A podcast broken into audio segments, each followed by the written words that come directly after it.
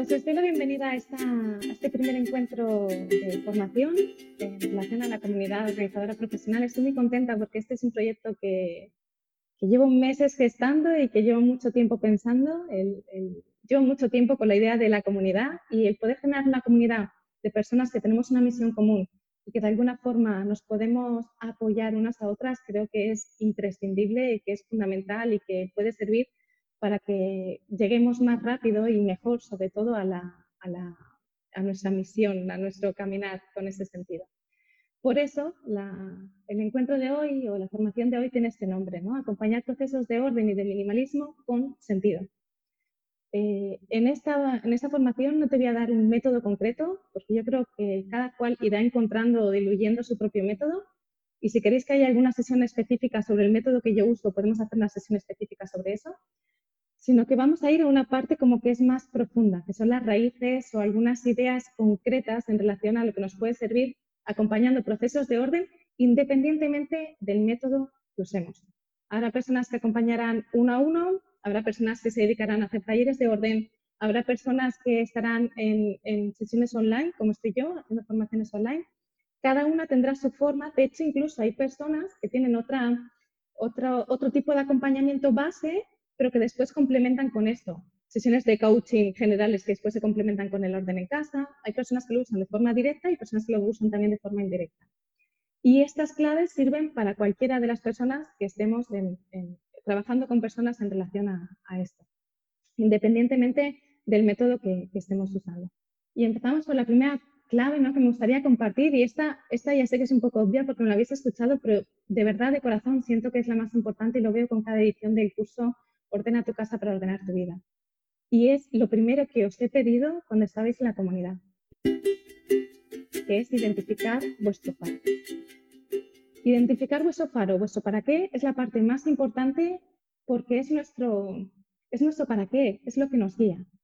Cuando empezamos a, a desarrollar una actividad que además no está muy reglada, que está un poco dispersa, que realmente hay tantos procesos y métodos como personas existen en el mundo, tenemos el riesgo de acabar haciendo un poco aquí, un poco allá y un poco en ningún sitio. Si no tenemos un para qué concreto, y yo diría que incluso un para qué concreto, tanto a nivel personal como a nivel profesional, es muy posible que nos perdamos en el camino. Yo identifico estos dos para qué. Primero el para qué personal y después el para qué profesional, para que tengan coherencia entre sí. Por ejemplo, estos mis ejemplos concretos. Mi para qué profesional es ordenar dentro para ordenar fuera y tiene una perspectiva medioambiental, porque es algo que a mí me mueve mucho. Yo sé que cuando las personas nos cuidamos, a nosotras mismas, cuidamos nuestro entorno, tanto a nivel de personas, de relaciones, como a nivel de planeta. Ese es mi para qué profesional. Mi para qué personal es la conciliación. Para mí es muy importante que las distintas áreas de mi vida tengan espacio suficiente y de calidad. Si yo solo tuviera mi para qué profesional, ¿qué ocurriría? Pues que solo trabajaría 17, 18, 20 horas y seguramente mis, mis, mis relaciones se resentirían y me perdería. Si yo solo tengo mi para qué eh, de personal, ¿qué ocurre? Pues que solo mido el tiempo y entonces no mido la calidad de mis acompañamientos, sino tardar menos acompañando a la gente y probablemente no ofrezca el servicio que la gente necesita. Este equilibrio es fundamental y para cada persona será diferente. Y este equilibrio es fundamental tanto en nosotras, que estamos acompañando, como en la persona que estamos acompañando. De hecho, yo lo primero que propongo en mis, en mis procesos de orden, y si alguien ha pasado por mi curso Organiza la Casa, lo primero que pregunto es, ¿qué es la armonía para ti? ¿Qué quieres conseguir? ¿Cuál es tu concepto de vida ideal? Porque si no tenemos eso, nos perdemos. A mí me contactan muchas personas que llevan años en procesos de orden, que duran y duran y duran. Lucía, es que llevo ocho años revisando mi casa. Madre mía, ¿de verdad? Yo siempre digo lo mismo, y no hay cosas mejores que hacer. Quizás hay alguien que su pasión es revisar su casa, pero no es mi caso. Yo lo estoy haciendo para algo. Yo reviso mi casa para tener tiempo. Yo reviso mi casa para poder disfrutar de mi hijo, de mi pareja, llegar a casa y decir, me encanta, es mi espacio sagrado. No llego a casa y digo, madre mía, pero si tengo la lavadora, no sé cuánto, esto está en el medio, no sé qué. Nuestra casa es nuestra aliada. Y para poder conseguir nuestra casa como un espacio sagrado, necesitamos tener un para qué. Por eso os invito a que las personas a las que acompañéis, que las acompañéis en la primera fase de identificar su para qué. dejar ir es muy difícil. Dejar espacio es muy sencillo. Cuando nosotros revisamos, acompañamos procesos de orden, cuando vemos que hay personas que les cuesta dejar ir cosas que no les aportan valor, es que están poniendo el foco en lo que pierden y no el foco en lo que van a conseguir. Si no sabemos el para qué, si las personas que acompañamos no saben el para qué, dejar ir es muy difícil. Y esta es la clave más importante para poder tomar decisiones con conciencia en nuestra vida. Porque si no, acabamos buscando atajos. Cuando tenemos un para qué, tenemos un foco y hacia allá vamos. Tanto a nivel personal, en nuestros procesos de acompañamiento, como cuando acompañamos a alguien en su propio proceso. Así que esta es la clave número uno. Tenéis también una masterclass específica sobre esto, que es uno de los extras. Eh, los extras los voy a ir liberando poco a poco porque creo que es importante como ir priorizando y este es uno de los primeros que he liberado que nos va a acompañar todo el camino, porque si no nos tendemos a dispersar. Me gusta mucho una frase ¿no? que le decía Alicia en el País de las Maravillas, que le preguntaba al gato en algún momento, ¿y qué camino tengo que tomar? El gato le decía, pues depende a dónde quieras ir. Alicia le responde, es que no sé a dónde quiero ir. El gato le dice, entonces hará igual el camino que tomes. Si no sabemos a dónde vamos, no podemos caminar en esa dirección. No sabremos a qué decir que sí y a qué decir que no. Y corremos el riesgo de que nuestra agenda se llene, especialmente cuando emprendemos, y que no acabemos focalizándonos en aquello que es importante. Esto no quiere decir que el faro mude o cambie, esto también pasa. ¿eh? A veces en el camino te das cuenta que te has puesto un para qué, un faro que cambia, no pasa nada, pero necesitabas seguramente llegar hasta ese punto en el que te has dado cuenta que cambia para poder cambiar. El faro número uno era necesario para encontrar el faro número dos. Así que esta es mi primera clave. Por favor, por favor, por favor, identifica tu faro y acompaña a las personas que acompañas a identificar el suyo propio. La segunda clave que quería compartir es lo que no cuidas, la palma. Lo que no cuidamos, se muere. A veces, cuando todavía no vivimos de los procesos de orden, eh, lo que nos puede ocurrir es que hay muchas cosas encima de la mesa y estamos en paralelo saliendo, ¿no? Estamos en paralelo, ay, pues he pasado seguramente, eh, lo que nos une a todas las personas que estamos aquí es que hemos pasado por un proceso de orden que ha sido significativo en nuestra vida y queremos compartirlo con otras personas. Y hay veces en ese camino en el que hay otras cosas en medio, porque todavía no vives de, los procesos de orden y entonces pues hay demasiadas cosas encima de la mesa. Por eso, lo que yo quiero compartir contigo en esta segunda clave, y este es realmente también el objetivo de esta comunidad, es priorizar un espacio concreto en el que dejar espacio para aquello que es importante, que en este caso es acompañar los procesos de orden y de minimalismo. Si no priorizamos, ese tiempo no va a salir. Así es que mi segunda clave y mi segunda propuesta para ti es que por favor te dediques un tiempo concreto, yo diría que semanalmente, para trabajar en tu proyecto estés en la fase en la que estés.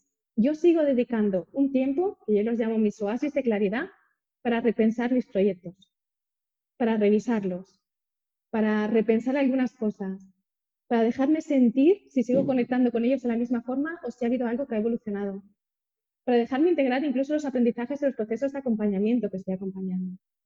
Y si estamos en una fase inicial, pues para pensar cuál va a ser el método que voy a usar, con qué personas voy a compartirlo, si voy a hacerlo online o presencial, qué tipo de sistema es más coherente con mis formas. Pero sí que dejarnos un tiempo para sentir, siendo conscientes también de que necesitamos ese equilibrio entre la parte de la energía femenina y la energía masculina. Si yo solo hago, hago y hago, y acompaño procesos uno detrás de otro, pero sin pararme a sentir, estaré haciendo sin sentido. Pero si yo solo siento y estoy en las nubes y veo, sueño y me gustaría acompañar a gente y yo sé que esto es para mí y no sé qué, no sé cuánto, pero no aterrizo en empezar a contactar a gente, en buscar lugares para hacer talleres si es lo que quiero, o en mm, construirme mi página web, o en no aterrizo en acciones concretas, también me pierdo. Es importante que tengamos las dos partes, tanto la parte de la reflexión como la parte de la acción. Y cada cual puede identificar en este punto en el proyecto si hay exceso de alguna de estas dos partes. Yo te pregunto en este instante que por un, por un instante ahora mismo te plantees, ¿tengo exceso de alguna de estas dos partes? ¿Tengo exceso de energía femenina que está ideando, pensando, creando, sintiendo en las nubes? ¿O tengo exceso de energía masculina haciendo, haciendo, haciendo en la tierra y necesito encontrar el equilibrio entre el cielo y la tierra? Cuando vemos que tenemos exceso en alguno de estos dos sentidos, ponemos el foco en el otro y podemos aprovechar los compromisos mensuales para poner el foco en aquel sentido que nos hace falta.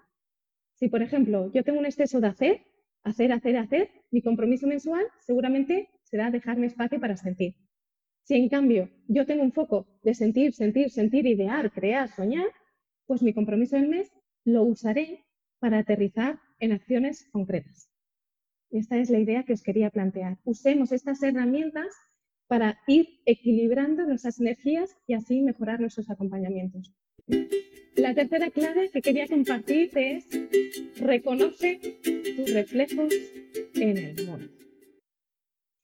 Esta puede que a nivel teórico la hayamos escuchado la sepamos. Esta a nivel vivencial es la que más duele. Porque es, yo creo que, que acompañar a personas y tener hijos son las dos situaciones en las que mejor ves aquellas partes que no quieres mirar.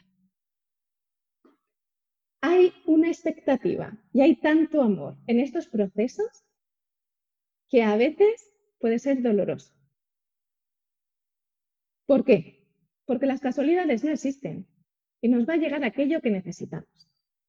Yo lo veo con cada edición de mi curso y me parece fascinante, mágico y según el momento en el que me pille, me da rabia.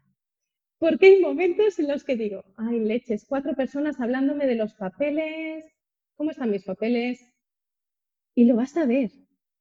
Es que es mágico, exactamente mágico. Justamente la edición anterior fue la edición que yo digo, la edición de los papeles. ¿Pero qué pasa en este grupo con los papeles? La edición anterior. Llegaron a esa etapa y se me bloquearon como cinco o seis personas. Yo decía, pero si esto nunca había pasado, ¿qué pasa con estos papeles? Y entonces dije, bueno, Lucía, guapa, mírate tus papeles, ¿cómo están? Y fui consciente, pues que a nivel de proyecto, pues que pues, había crecido y había habido cambios que no se habían reflejado en mi organización. Y necesitaba tomar decisiones que estaban vinculadas también con esos papeles. Lo primero que hacemos, ¿qué es? Pues darme cuenta de esto. A veces creemos que necesitamos encontrar una clave para no sé, el organizador de IKEA de dos puertas y no sé qué. Pues voy a mirar eso y se lo voy a compartir. Ese puede ser un segundo paso si tú crees que es fundamental, pero el primer paso y lo mejor que puedes hacer para acompañar a alguien es ordenar eso que la otra persona tiene desordenado. Si tú te encuentras con alguien y tiene una situación concreta, con un área concreta, revisa tú esa área antes de solucionar o antes de acompañar a esa persona.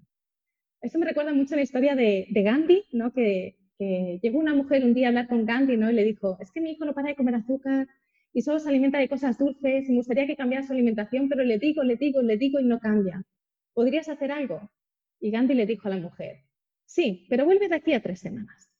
A las tres semanas la mujer vuelve y Gandhi le dice al niño, mira, yo sé que el azúcar es muy adictivo, pero realmente no es bueno para ti. Así que creo que deberías de eliminarla de tu dieta.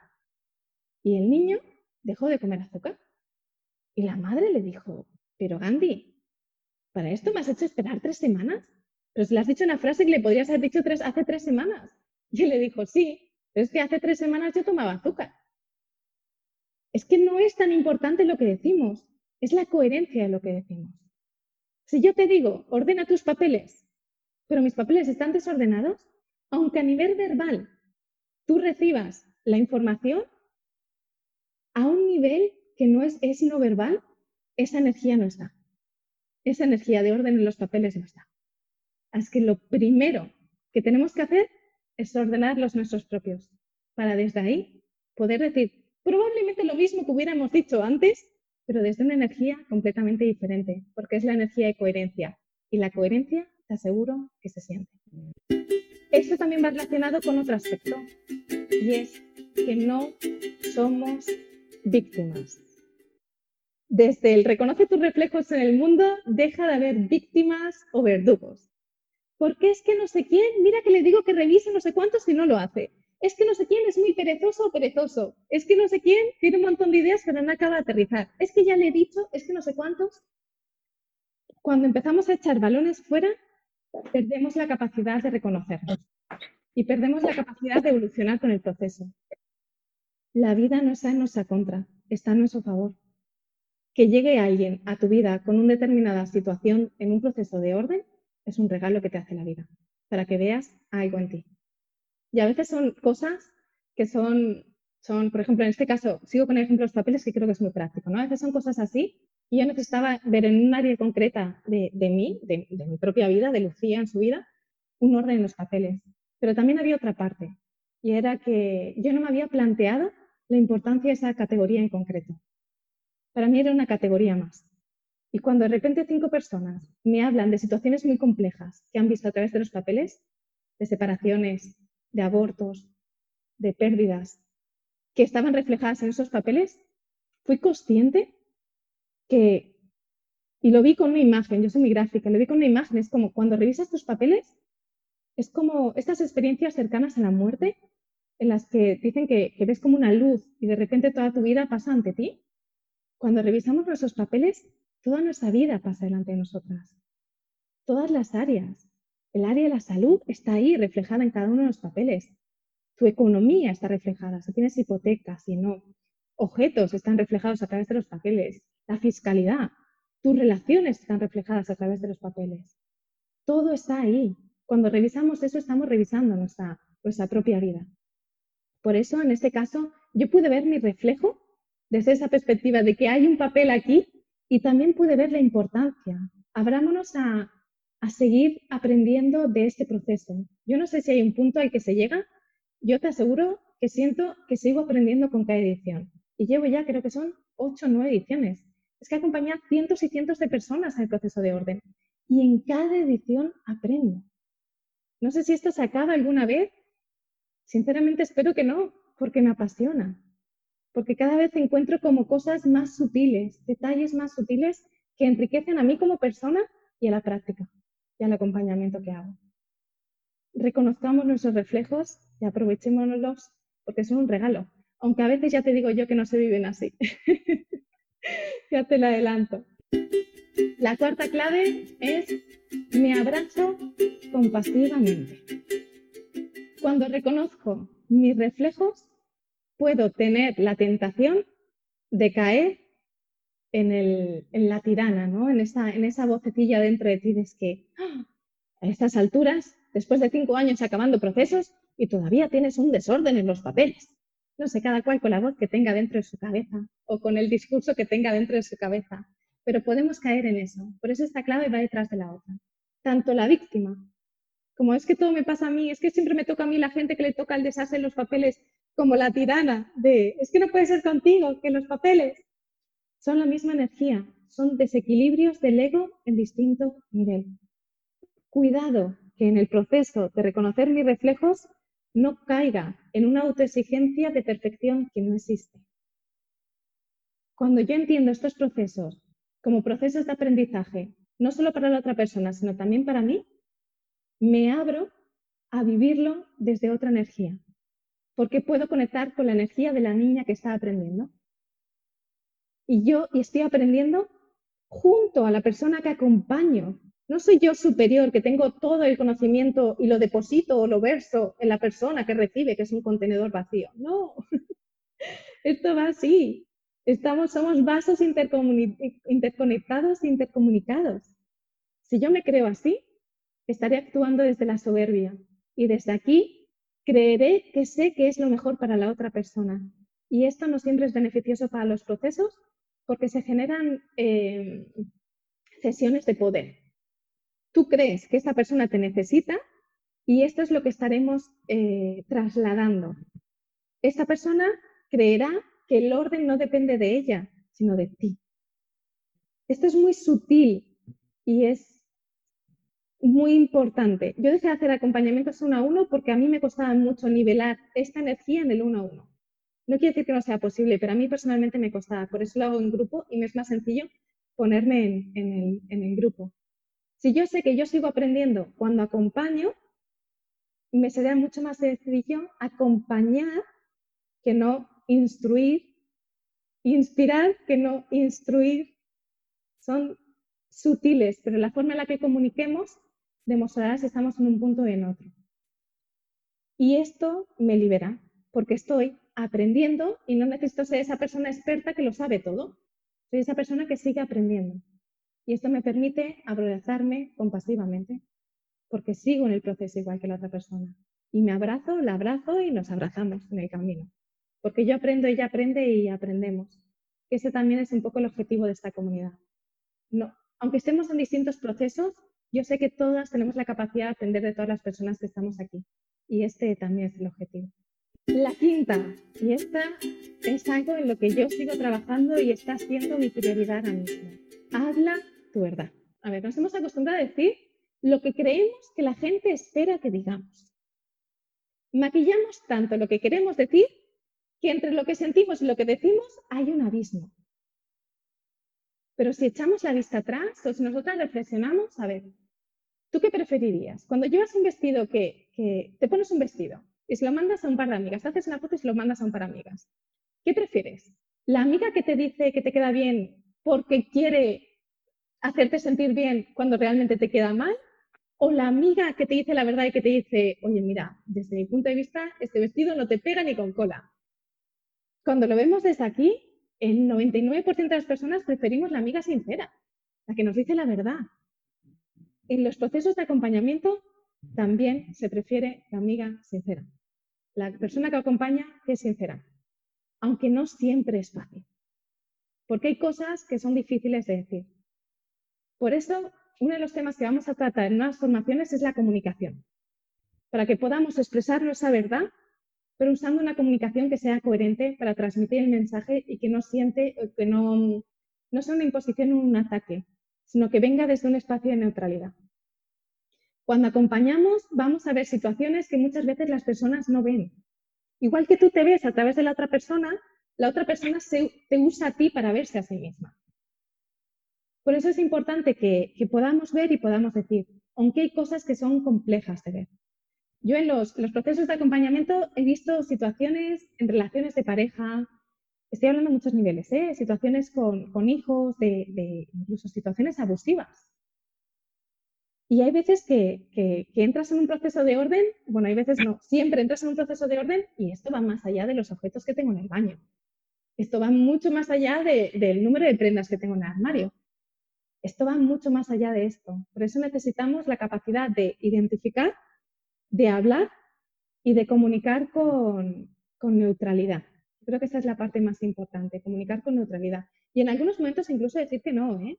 Yo ahora mismo, en, mi curso, se me ha escrito una persona que le he dicho, llevamos una semana de, esta edición y le he dicho que no. Le he dicho que le devuelvo su dinero y que, y que es mejor que no esté aquí. Y esta es mi verdad. Porque hay momentos en los que tú sientes que esta persona no está. Y si empiezan a, cuando, cuando te encuentras con alguien que sientes que no está, que empieza a cuestionar todo, que, y que ves que no, que no va, que no va, que no va, que no va, pero empiezas ahí a forzar porque tiene que ir y tiene que ir y tú eres la persona que tiene que ayudarla y no sé qué, y, y si no va, no va. Y decir un no a tiempo es un sí para tu energía, para la energía de otra persona. Entonces, habrá verdades que sean a todos los niveles. En mi caso concreto, ahora mismo le he dicho que no a una persona.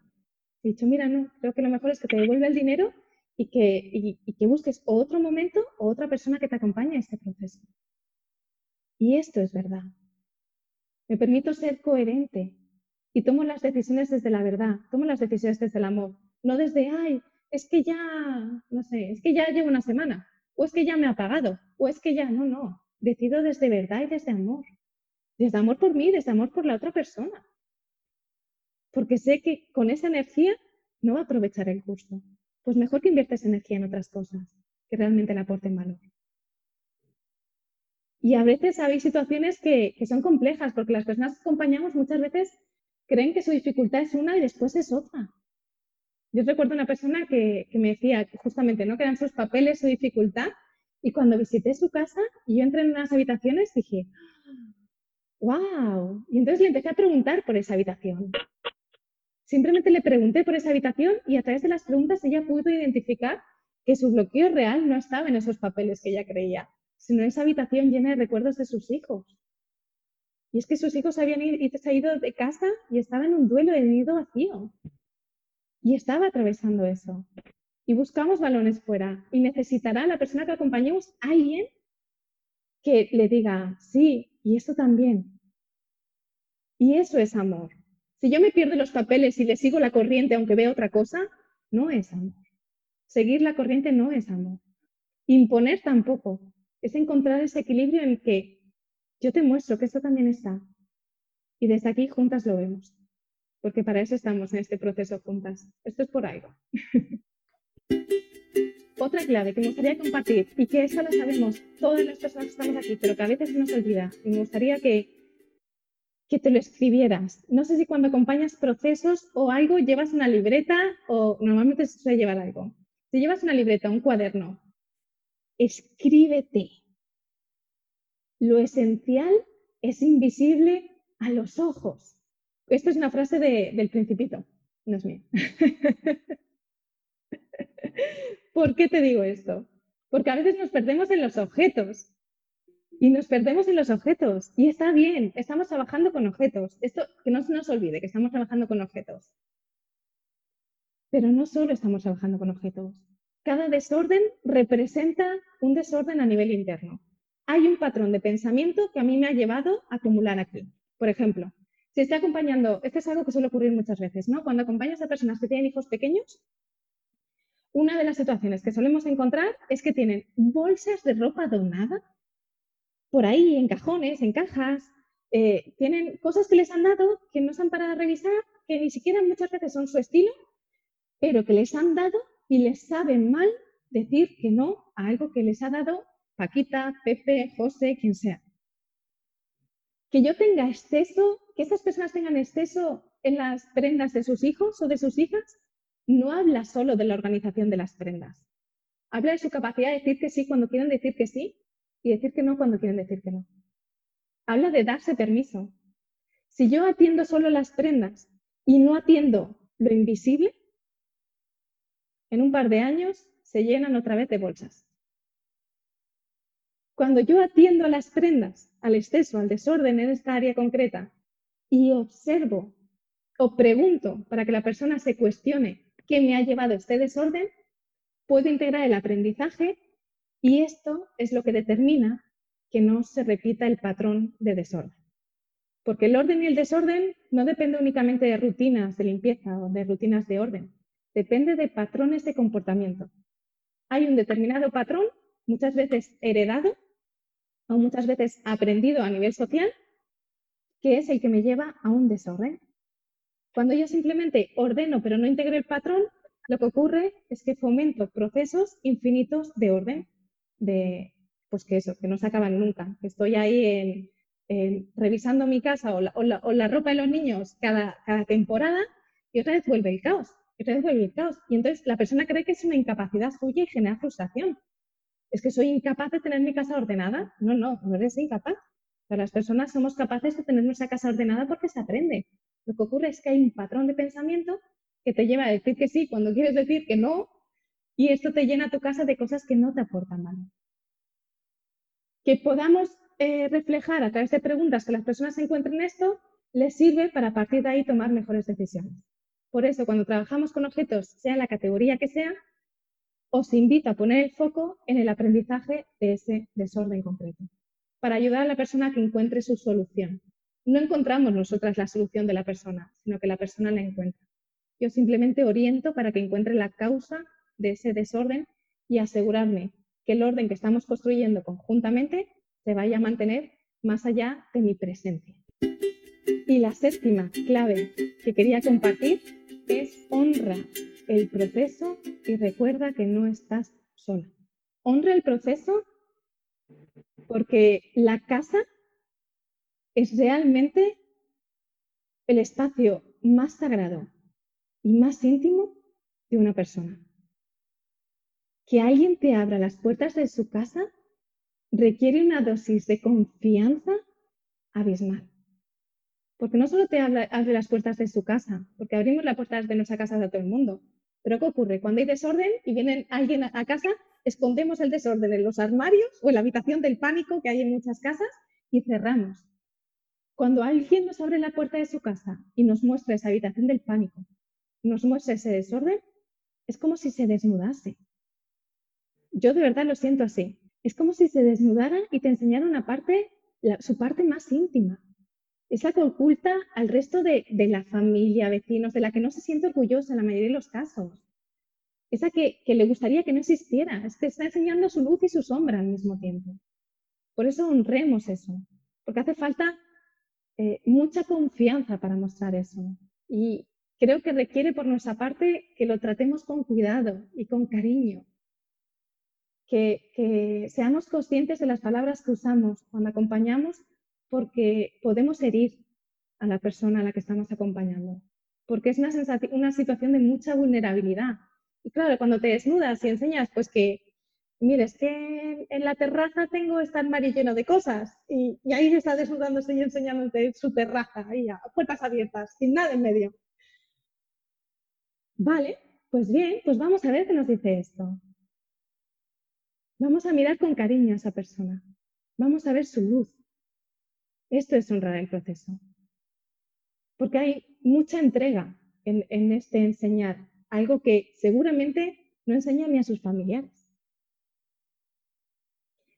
Y la segunda parte de esto es, recuerda que no estás sola. Y este recuerda que no estás sola quiere decir que no necesitamos saberlo todo. Que hay cosas que, que, van más allá de ti y de mí. Que, estamos tú, yo, o, o, tú y la persona que acompañas, o el grupo, o, o en el taller en el que estés, y, y a veces creemos que tenemos que controlarlo todo, ¿no? Como que tenerlo todo controlado. Había tener todas las pautas del taller controladas y de repente salta esa pregunta que no te esperas. De repente sale, salta ese caso que, pues esto no lo he escuchado nunca. ¿Cómo que tiene problemas con las plantas que se le mueren? Lo que sea. es que puede ser cualquier cosa que no te esperas. Y es, es importante saber navegar esta incertidumbre, porque nunca vamos a tenerlo todo controlado. Y no necesitamos tenerlo todo controlado, sobre todo esto. No necesitamos tenerlo todo controlado, porque no estamos solas. Y ese no estamos solas, tú lo puedes llamar Dios, universo, energía, vida, cada cual con el nombre que sienta. Tengo tan claro que cuando necesitamos ayuda podemos pedirla y decir, por favor, mándame una señal que no tengo ni idea de esto. Y quizás te llegue una señal de un libro que leíste o de una persona que conociste o quizás simplemente reconocer, pues mira, yo de esto, de que se mueran las plantas, la verdad es que no sé nada. Pero si quieres lo miro, te digo si encuentro algo y cuando tú descubras una solución, pues me avisas y así aprendo yo también. No necesitamos tenerlo todo controlado y no necesitamos saberlo todo. Y probablemente muchas veces te descubras diciendo cosas que ni siquiera son tuyas, que llegan a través de ti y que de alguna forma tú también necesitas escuchar. Cuando nos entregamos y sabemos que no necesito saberlo todo y no necesito controlarlo todo y desde aquí nos abrimos a poder disfrutar, porque si no es imposible disfrutar de los procesos de acompañamiento imposible, porque nunca tendremos todas las preguntas posibles que nos pueden formular, todas las casuísticas que se nos puedan presentar. Es imposible. Cuando ya descubrimos que no necesitamos tenerlas y que podemos pedir ayuda al universo cuando lo necesitemos, entonces podemos disfrutar del proceso. Y me abro a disfrutar del proceso. ¿Y sabes qué? ¿Sabes lo más curioso de esto?